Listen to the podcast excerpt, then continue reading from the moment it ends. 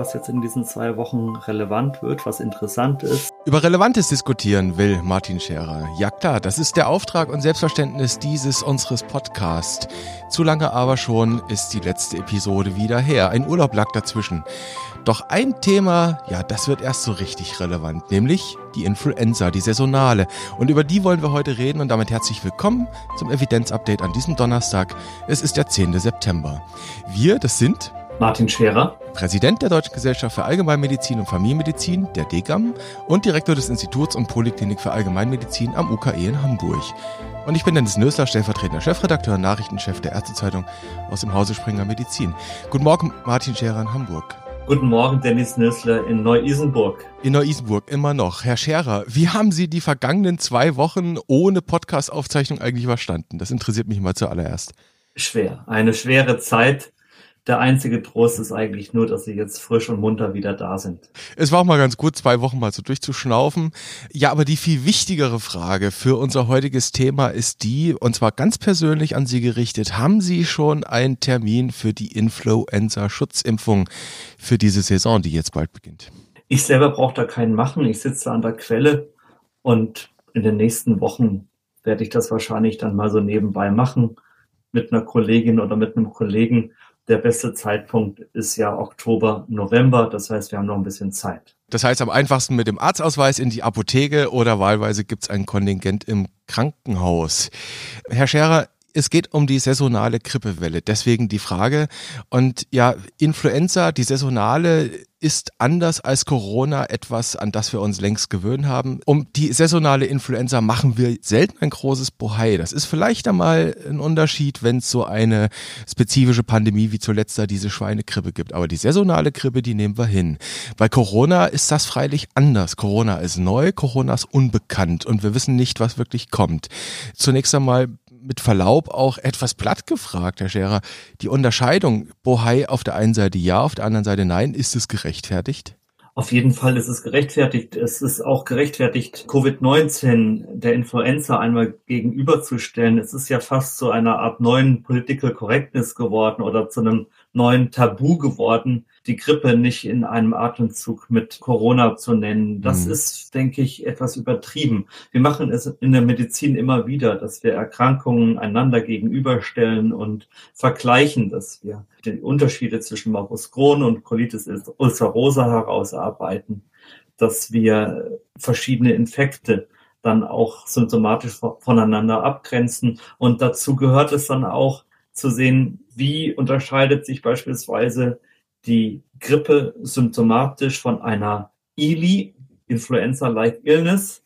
Wie kann man das von der Klinik her auseinanderhalten? Und dann ist es natürlich erlaubt, dann auch die Covid-19-Erkrankung daneben zu stellen. Das ist natürlich symptomatisch nicht einfach, weil es da keine pathognomonische also beweisende Symptomkonstellationen gibt, aber dass man unterschiedliche Erkrankungen mal auch in ihrer Sekundärwirkung und in ihrem pandemischen Begleitszenario einander gegenüberstellt, das finde ich vollkommen in Ordnung und eigentlich auch nötig. Hm. Sie haben jetzt die klinische Unterscheidung von Krankheiten angesprochen und gerade bei ja, respiratorischen Infekten ist ja die Differentialdiagnose, die Sie angedeutet haben, was, was unumgänglich ist. Kommt ein Patient in die Praxis oder in die Ambulanz, wahlweise auch eine Patientin und hat Symptome. Am Ende muss ich mir ja einen Weg bahnen und, und muss das unterscheiden und das besteht ja Ihren Kollegen in diesem, in Anführungszeichen, Corona-Herbst auch bevor, dann zu überlegen, könnte das ein Covid Covid-19-Verdachtsfall sein oder ist es eher ein grippaler Infekt oder eine Influenza? Herr Scherer, bevor wir nochmal auf die Influenza eingehen, auf die saisonale und auch vielleicht auf die Relevanz dieser saisonalen Influenza.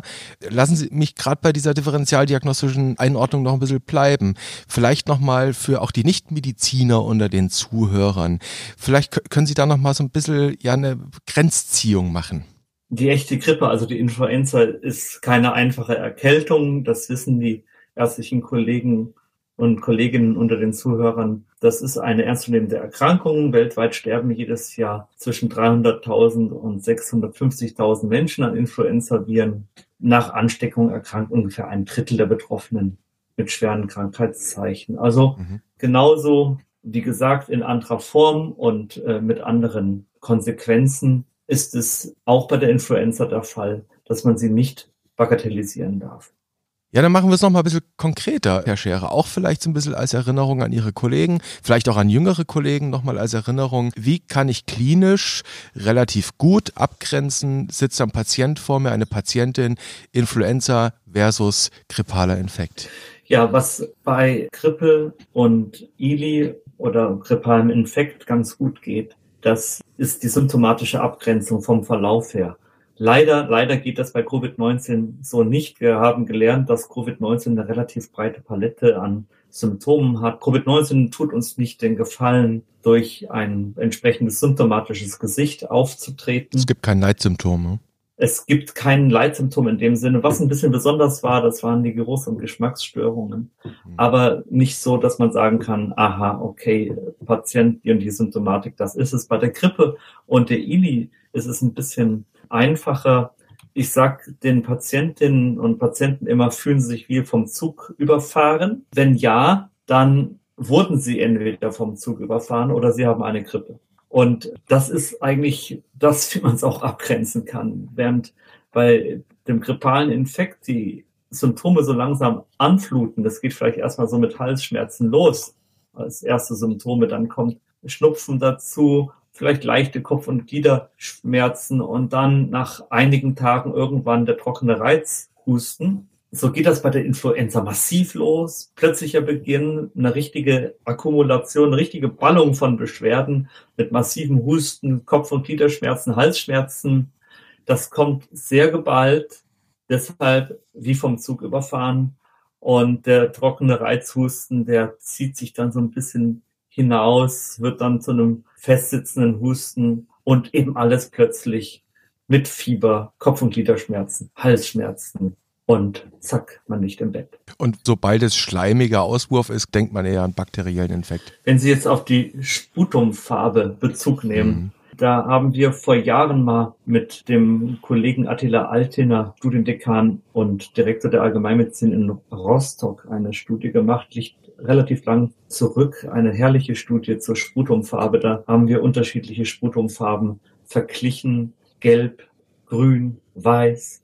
Und gar nicht so sehr festgestellt, dass die Sputumfarbe einen hohen prädiktiven Wert für eine bakterielle Infektion hätte. Das kann man so nicht sagen. Es war im grünen Sputum die bakterielle Erregerlast etwas höher, aber es war nicht so, dass der Griff zum Antibiotikum oder zum Rezeptblock und dann zur antibiotischen Verordnung zwangsläufig aus der Sputumfarbe hervorgehen musste. Mhm. Also dieser Reflex, der manchmal noch da ist, den haben wir so damals nicht gefunden, aber die Studie ist nicht mehr die allerneueste. Wir können sie gerne in die Show Notes packen und bei der Gelegenheit vielleicht auch nochmal eine neuere dazulegen, wenn es eine gibt. Das ist gut. Also wichtiges KW, Sputumfarbe alleine weist mir noch nicht abschließend den Weg und immer auch im Hinterkopf haben, naja, eine Superinfektion ist ja auch nicht auszuschließen. Ne? Das ist immer möglich. Herr Scherer, Kommen wir wieder direkt zur Influenza, zur Grippe, zur Influenza-Virus-Infektion. Und da wissen wir ja, und darüber wollen wir eigentlich reden heute, gibt es ein äh, Kraut, das dagegen gewachsen ist. Und dieses Kraut heißt nun mal Schutzimpfung, Influenza-Schutzimpfung. Und da wir ja nun hier im Influenza-Update sind, müssten wir, meine ich, noch ein bisschen einschätzen, zumindest kursorisch, relativ grob vielleicht, was wir bis heute eigentlich über die Schutzwirkung dieser Impfung wissen. Weil auf der einen Seite, Herr Scherer, wir wissen ja, Impfung eigentlich relativ wunderbares Mittel bei vielen Erkrankungen, aber nicht bei jeder. Wie ist das bei der Influenza? Bei der Influenza kann man sagen, dass die Impfung sich lohnt. Es gibt da einen relativ neuen Systematic Review von Jefferson und Kollegen, der wurde 2018 publiziert, also ein Cochrane Review. Und da hat man verschiedene Berechnungen angestellt, unter anderem die Number Needed to Treat, also die Zahl der Patienten, die behandelt werden müssen. Genauer müsste es eigentlich heißen, die NNV, mhm. Number Needed to Vaccinate, also die Zahl der Personen, die geimpft werden muss, um einen Influenza-Fall oder einen ILI-Fall, Influenza-like Illness, also grippalen Infekt, zu verhindern. Sie sprechen diese Cochrane Review äh, an von Jefferson. Das sind ganz genau genommen sind das drei separate Reviews. Die sind, glaube ich, gleichzeitig erschienen. Ja, sie sind gleichzeitig erschienen, aber die haben das ein bisschen untergliedert je nach, je nach Populationsgruppe. Und da sollten wir vielleicht durchgehen, Herr Scherer. Was, was haben die da bei der NNV herausgefunden? Interessanterweise war die Wirksamkeit bei den Kindern am besten. Bei den Kindern haben wir ja zwei Möglichkeiten. Wir können den inaktivierten Impfstoff geben. Das ist also mhm. die normale Spritze intramuskulär, wie bei den Erwachsenen auch. Oder wir können den Lebendimpfstoff übers Nasenspray geben, der natürlich bei Kindern oft favorisiert wird. Ja. Für den Lebendimpfstoff haben sie eine Number Needed to Treat von sieben gefunden. Das heißt, sieben Kinder müssen geimpft werden, damit ein Grippefall verhindert wird. Oder anders gesagt, jeder siebte wird geschützt, in Anführungszeichen. Richtig. Bei dem inaktivierten Impfstoff waren es fünf. Bei den Kindern wurde dann eben auch noch geschaut, wie bei den anderen Personengruppen, auf die wir wahrscheinlich gleich noch kommen, wie sich das mit der ILI verhält, dem mhm. grippalen Infekt, der Influenza-like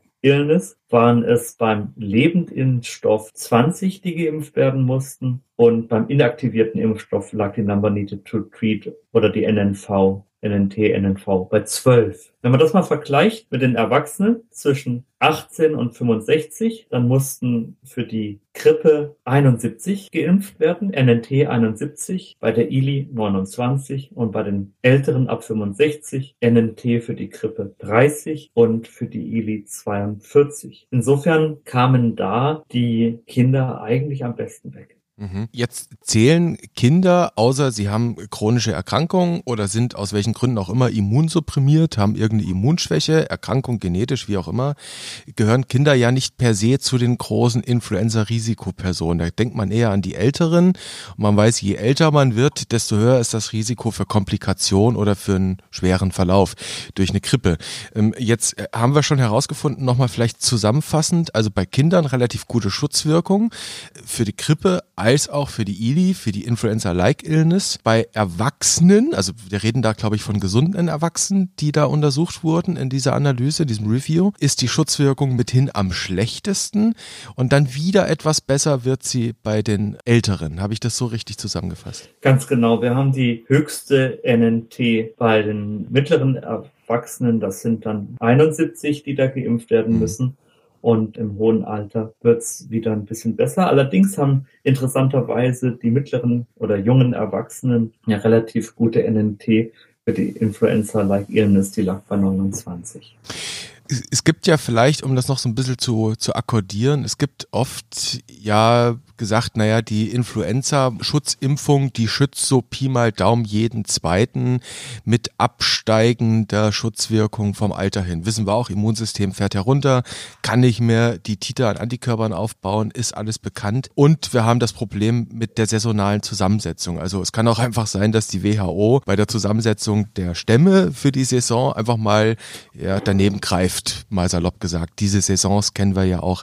Äh, kann man das so, ich sag mal, Pi mal Daumen Daumen sagen, dass etwa jeder Zweite, der so eine Schutzimpfung bekommt, geschützt sein könnte? Oder deckt sich das nicht mit diesen Cochrane-Daten? Das ist eine komplizierte Frage. In der Saison 2017, 2018, da hat das RKI in seinem Bericht über 3500 Patienten mit grippeähnlichen Symptomen berichtet. Davon hatten ungefähr die Hälfte eine echte Influenza und sieben Prozent waren geimpft. Und die andere Hälfte hatte einen grippalen Infekt und davon waren zwölf Prozent geimpft. Dann stellen wir fest, Herr Scherer, die ganze Sache ist etwas komplizierter und das Ganze ist, wenn ich Sie richtig verstanden habe, eben auch noch abhängig je nach Subtyp. Ganz genau. Das unterscheidet sich dann nach einzelnen Subtypen. Man muss natürlich dabei auch bedenken, es ist jetzt nicht nur die Individualebene sondern selbst wenn jetzt nur die Hälfte aller Geimpften geschützt ist, dann ist das natürlich bezogen auf diese riesige Menge von Millionen von Menschen, die da geimpft werden, dann doch eine signifikante Reduktion von Erkrankungsfällen. Und das ist ja das, was man durch diese Impfung auch erreichen will. Das heißt, in dem Moment, in dem man die Public Health Brille wieder aufsetzt, sieht es schon wieder ein bisschen besser aus. Also eine Schutzimpfung ist nicht nur ausschließlich ein individualmedizinischer Ansatz, sondern eben auch, wie Sie sagen, für die öffentliche Gesundheitspflege ein wichtiger Faktor. Wir hatten es bei Corona auch diskutiert. Sie erinnern sich, wenn ich mich schütze, dann schütze ich nicht nur mich vor der Infektion, sondern auch vor dem Aushusten beispielsweise. Oder wenn ich geimpft bin und keine Influenza bekommen kann, dann kann ich auch nicht meinen Großvater oder meine Großmutter infizieren. Ja, und vor allem schützt sich das System vor weiterem Problemdruck. Wir haben ja jetzt eine ganz spezielle Saison vor uns, mhm. wo wir es nicht nur mit Influenza und ILI zu tun haben, sondern eben auch äh, mit Covid-19. Und je weniger ILIs wir haben und je weniger Influenza wir haben, desto weniger Fälle haben wir, die wir differentialdiagnostisch von Covid-19 abgrenzen müssen, desto weniger Fälle haben wir, wo wir uns Gedanken über Testung und Quarantäne machen müssen. Systemdruck macht das Ganze etwas relevanter. Und die, diese Relevanz, Herr Scherer, die zeichnet sich ja ganz besonders aus bei den Risikogruppen. Äh, wir haben schon drüber gesprochen, dass Influenza-Schutzimpfung gerade etwas auch für Risikogruppen ist. Und nun wissen alle, die uns zuhören, wir haben eine STIKO, eine ständige Impfkommission, die gibt die in Deutschland gültigen Impfempfehlungen heraus. Den Impfkalender definiert dort Risikopersonen, Indikationsgruppen. Wir haben dann, was die Erstattung angeht, natürlich auch noch die Schutzimpfungsrichtlinie, die sich an der STIKO-Empfehlung orientiert. In aller Regel tut sie das, also fast immer. Vielleicht sollten wir noch mal kurz erinnern, was sind denn eigentlich die Indikationen? Welche Personen sollen denn laut STIKO eigentlich jährlich gegen die Influenza geimpft werden? Das sind Personen ab 60 Jahre, Menschen mit chronischen Krankheiten, Schwangere, medizinisches Personal und überhaupt Personal in Einrichtungen mit viel Publikumsverkehr. Dazu gehören die Busfahrer, die Schaffner, die Lehrer, die Erzieher, aber auch Kassiererinnen beispielsweise in Supermärkten enge Kontaktpersonen von Kindern, Jugendlichen, Erwachsenen mit einem Grundleiden oder enge Kontaktpersonen von Schwangeren. Natürlich auch Personen, die in Alten- und Pflegeheimen leben. Das sind so die Personengruppen, die im Fokus der STIKO-Empfehlung stehen. Mhm. Also einmal beruflich Exponierte könnte man sagen und dann eben auch Risikogruppen.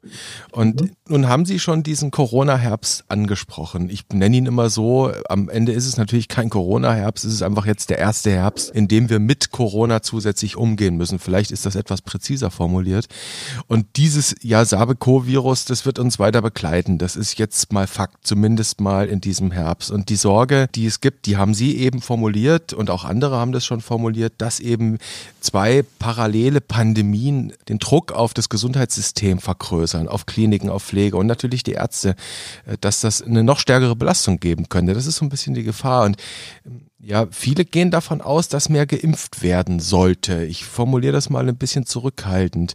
Immerhin wenn man beim Paul-Ehrlich-Institut nachguckt, bekanntermaßen die entscheidende regulatorische Behörde in Deutschland, was Impfstoffe betrifft, haben wir zehn Impfstoffe mit einer Stammanpassung. Ich bin mir nicht ganz sicher, aber ich glaube, es ist mehr als in der vergangenen Saison.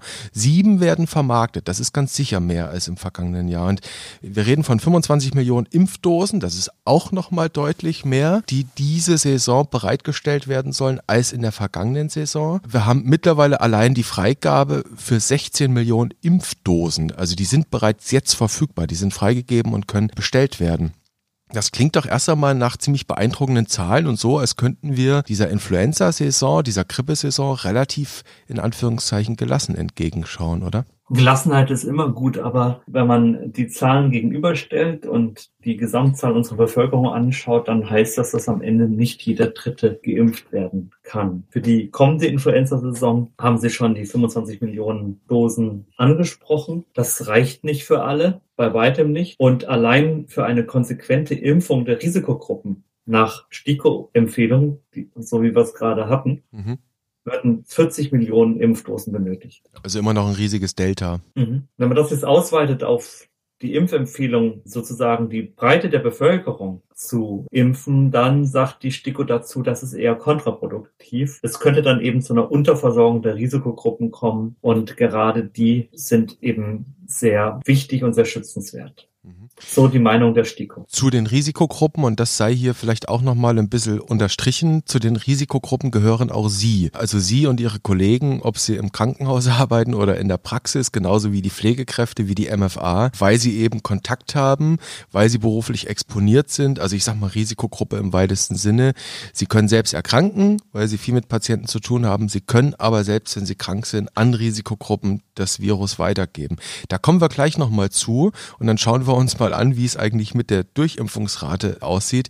Wir hatten eben in der Aufzählung von der STIKO, wo Sie nochmal referiert haben, wer ist denn eigentlich in dieser Empfehlung drin, haben wir ganz oft eben auch gehört, ja, Kontaktpersonen von Kindern, Lehrer, Erzieher, Personen, die einfach mit Kindern zu tun haben. Und was ich aber interessant fand, Herr Scherer, dass der Präsident der Bundesärztekammer, Klaus Reinhardt, immerhin auch Allgemeinmediziner mit Praxis in Bielefeld, Ende der vergangenen Woche gefordert hat, dass auch Kinder so umfänglich wie möglich, das war ein Zitat, äh, gegen Influenza geimpft werden sollten. Das deckt sich ja nicht wirklich mit der STIKO-Empfehlung, die sich ja im Frühjahr Gedanken darüber gemacht hat. Weiß Klaus Reinhardt vielleicht mehr oder Martin Scherer gefragt, Macht es Sinn, Kinder jetzt auch zu impfen? Gerade mit Blick auf die Knappheit, die Sie erwähnt haben. Auf der anderen Seite, bei denen wirkt die Impfung am besten. Ich finde diese Empfehlung aus mehreren Gründen nachvollziehbar.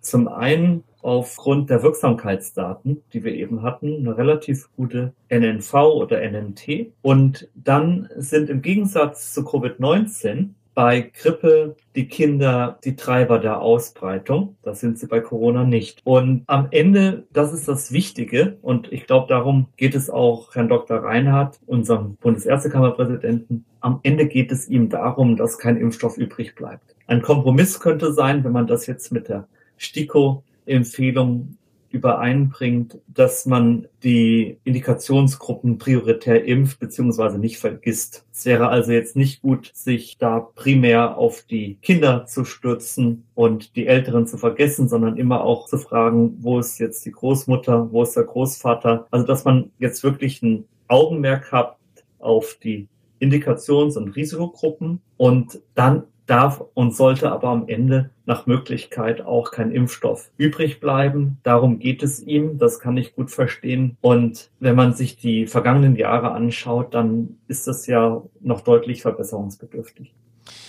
Das heißt, um das für mich nochmal klarzuziehen, nochmal nachgefragt, ähm, ich verstehe Sie richtig, dass Sie sagen, die Empfehlung, dass man Kinder impft, macht Sinn vor dem Hintergrund, dass Kinder eigentlich die Treiber der Grippepandemie sind. Richtig? Ganz genau. Von der Pandemie wollen wir jetzt erstmal noch nicht sprechen, aber sie sind auf jeden Fall die Treiber der Ausbreitung. Das wissen wir und wir haben ein wirksames Mittel in der Hand. Und wir wissen, dass in den jetzt letzten Jahren auch immer Impfdosen übrig geblieben sind. Mhm. Also grüne Wiese wäre, wir hätten 60 Millionen Impfdosen verfügbar, dann sollten aus Ihrer Sicht die Kinder unbedingt in die Impfempfehlung mit hineinkommen. Ich habe jetzt immer so, so Pi mal Daumen überschlagen. Wir haben etwa, wie viele Kinder kommen im Jahr auf die Welt? Etwa 800.000 in Deutschland. Wenn ich jetzt mal nur die Gruppe der 6- bis 16-Jährigen da durchrechne, da komme ich auf doch eine ganze Menge. Dann bin ich auf einmal bei gut 10 Millionen Kindern, die, die das betrifft, die man da noch mit impfen könnte, plus die 40, dann sind wir eigentlich schon bei 50 Millionen. Also Ihr pragmatischer Ansatz wäre, dass man natürlich primär jetzt mal auf die Risikogruppen guckt, aber wenn hier und da was übrig ist, bitte auch an die Kinder denken. Ganz genau. Und das ist auch der Grund, warum wir uns grundsätzlich erstmal auch an die STIKO-Empfehlung halten. Die STIKO hat grundsätzlich ja nichts gegen die Impfung von Kindern, aber sie sagt, wenn man das konsequent durchzieht, dann reicht der Impfstoff eben nicht für alle und deshalb sollte man die Risikogruppen prioritär impfen. Mhm. Dann schauen wir doch mal auf die Risikogruppen und vielleicht auf ja den in Anführungszeichen Schwund, auf das, was übrig bleibt von den Impfdosen, was vielleicht nicht verimpft wird, Herr Scherer. Ähm, jetzt gibt es ja durchaus gewisse Surveillances, diverse Umfragen, auf die man sich da berufen kann. Ich habe mir da mal eine rausgesucht, das war ein Poster vom letzten Amtsärztekongress 2019. Da haben die ein paar Arbeiten zusammengefasst. Wenn man da einfach mal auf dieses Poster schaut, da reden wir von einer Impfquote von 35 Prozent bei den über 60-Jährigen. Im Osten naturgemäß mehr als im Westen. Im Osten sind es, glaube ich, über 50 Prozent.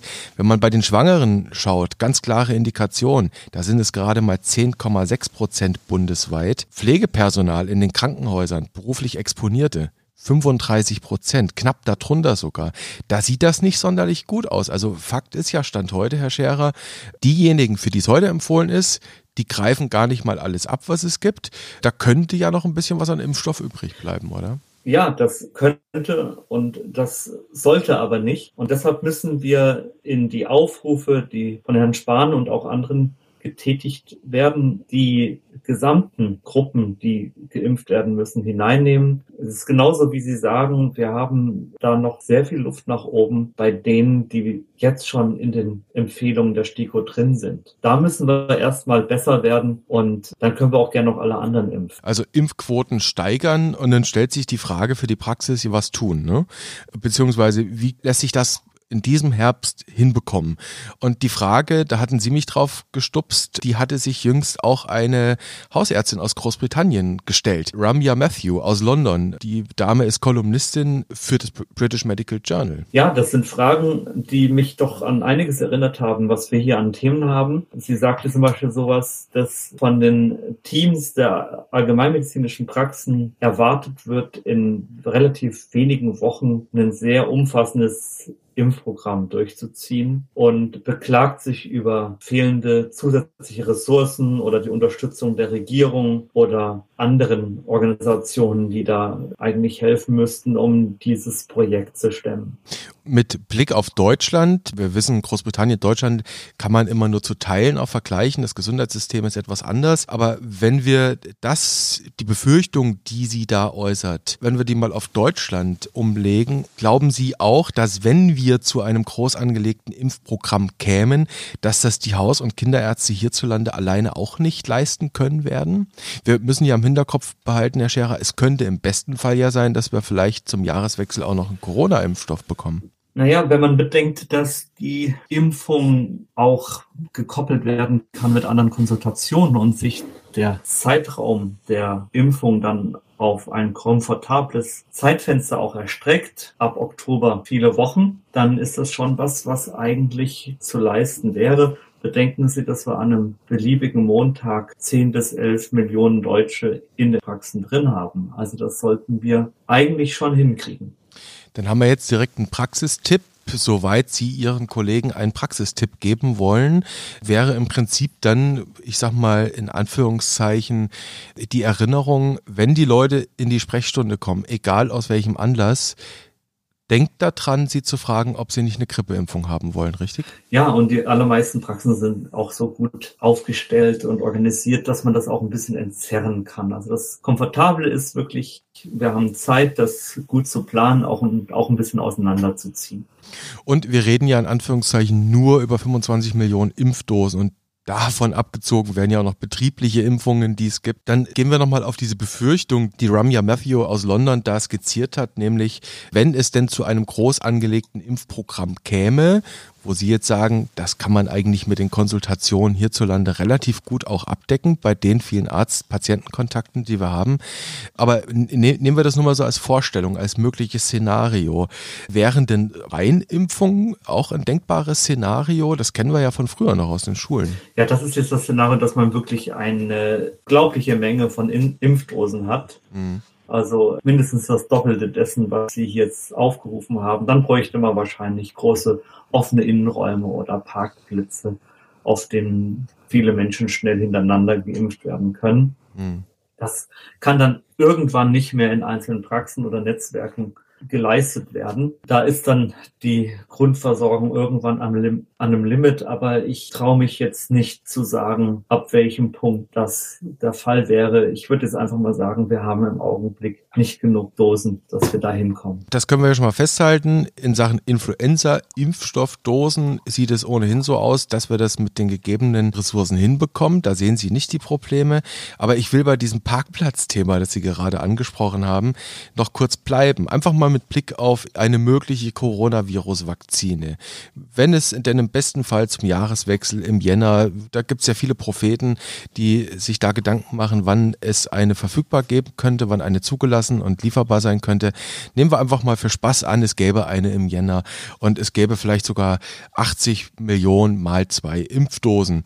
Dann wären wir aber ganz sicher, Herr Scherer, an einem Punkt, dass dann nicht mehr die Hausarztpraxen alleine impfen können, da bräuchten wir dann sicherlich solche Parkplatzsituationen, oder? Und natürlich zusätzliches Personal, eine ganze Logistik, die aufgebaut werden müsste. Das wäre schon ein groß angelegtes Szenario. Hoffen wir einfach, dass es dazu kommt, dass wir in absehbarer Zeit einen SARS-CoV-2 Covid-19 Impfstoff verfügbar haben wäre denn dann, Sie sagen ja, genügend Personal braucht man natürlich, also es muss mal mindestens jemand sein, an den eine Ärztin, ein Arzt die Impfung delegieren kann und jemand, der weiß, wie man eine Spritze IM richtig setzt, wären denn Apotheker beispielsweise als impfende, helfende Hände da denkbar?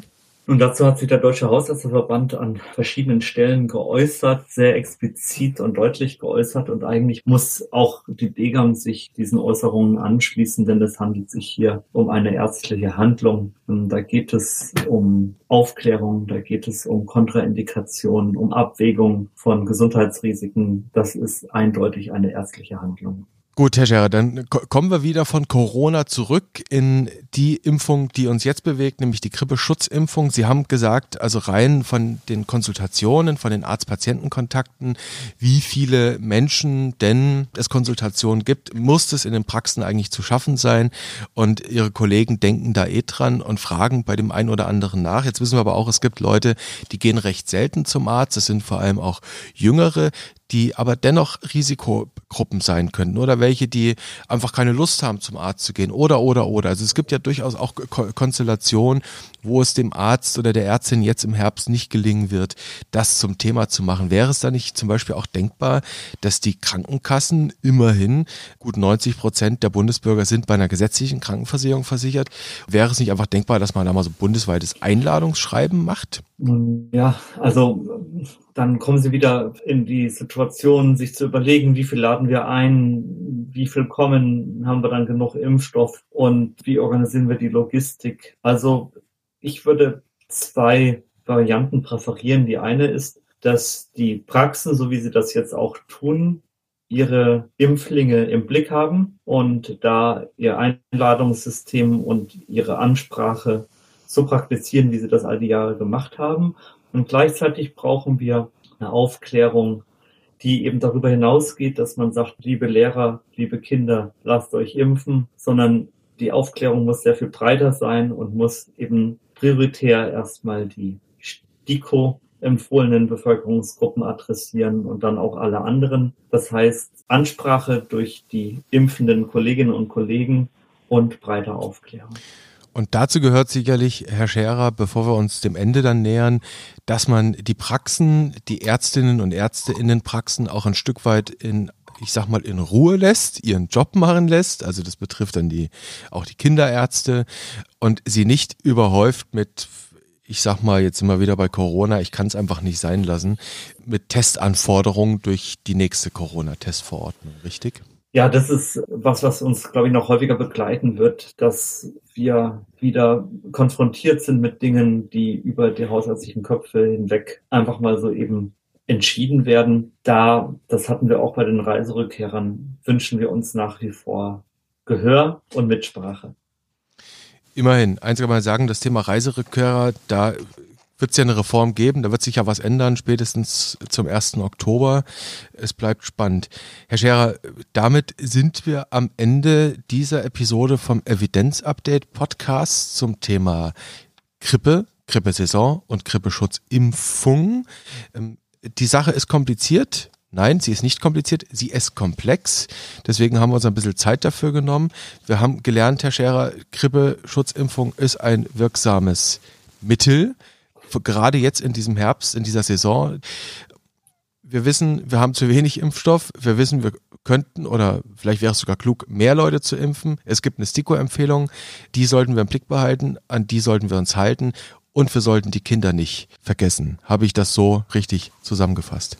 Wenn wir das hinkriegen, dass am Ende kein Impfstoff übrig bleibt und die, die prioritär zu den Risikogruppen gehören, nach STIKO geimpft sind, dann haben wir alles richtig gemacht.